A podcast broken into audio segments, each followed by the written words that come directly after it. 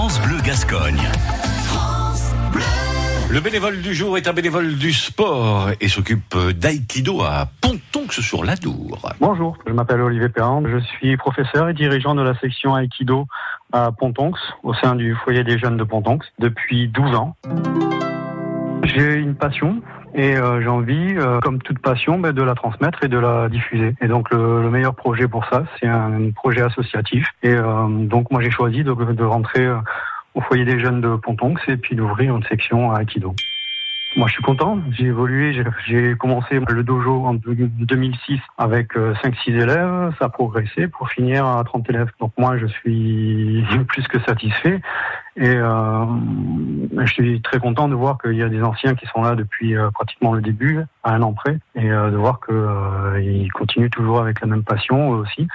Le seul résultat qui compte pour nous, c'est de voir voilà, que les gens restent euh, depuis euh, si longtemps euh, dans ce projet-là et puis avec la même passion que nous. Il faut être là. C'est peut-être la seule contrainte. C'est quand vous voulez donner, ben, il faut être là. Chaque cours, à chaque fois, à chaque réunion, même pour, pour le foyer, pour participer à chaque projet. Euh, voilà, faut, faut être là pour répondre présent. Et la première contrainte, c'est donner de son temps. Faut pas compter. À réécouter et à podcaster sur l'appli France Bleu.